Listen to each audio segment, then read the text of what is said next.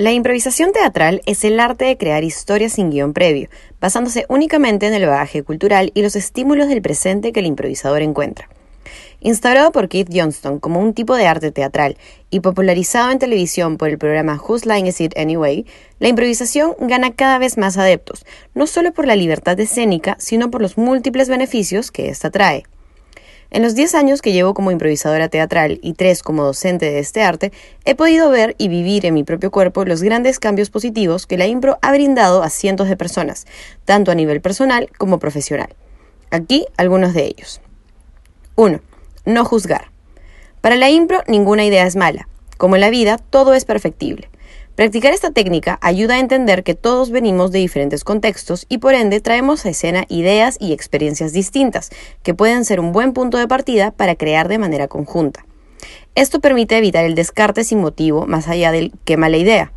Si lo llevamos al plano laboral, podremos notar que una idea, por muy pequeña que sea, es moldeable y mejorada, al ser considerada y tratada en equipo. 2. Escucha activa. Estar atento y escuchar, inclusive con el cuerpo, nos genera un mindset de acción.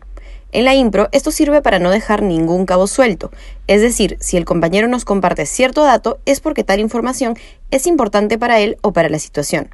La escucha activa, además, nos ayuda a encontrar soluciones de forma rápida y asertiva. 3. Abrazar el error.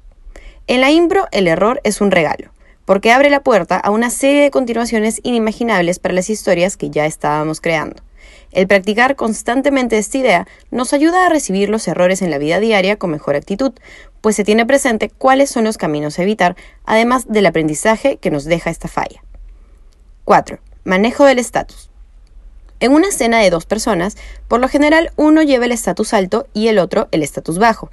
Esto significa que uno representa a una figura de poder, pero lo interesante aquí está en que ese poder es fluctuante. Los personajes pueden cambiar de estatus según lo necesite la historia. En el plano laboral, por ejemplo, es complicado tener una negociación exitosa entre dos personas con estatus alto, pues ambas buscarán tener la razón. Una de ellas deberá bajar un poco el estatus para llegar a un consenso. Por lo general, esto sucede de forma instintiva y por cansancio en los negocios, pero el estar consciente de poder ejecutar este cambio resulta una gran herramienta. 5. Manejo corporal. Nuestro lenguaje corporal revela mucha información sobre nuestra mente. Entender cuáles son las posiciones que toma un cuerpo dócil, así como un cuerpo asertivo, permite afrontar situaciones personales y laborales con mayor seguridad y eficacia.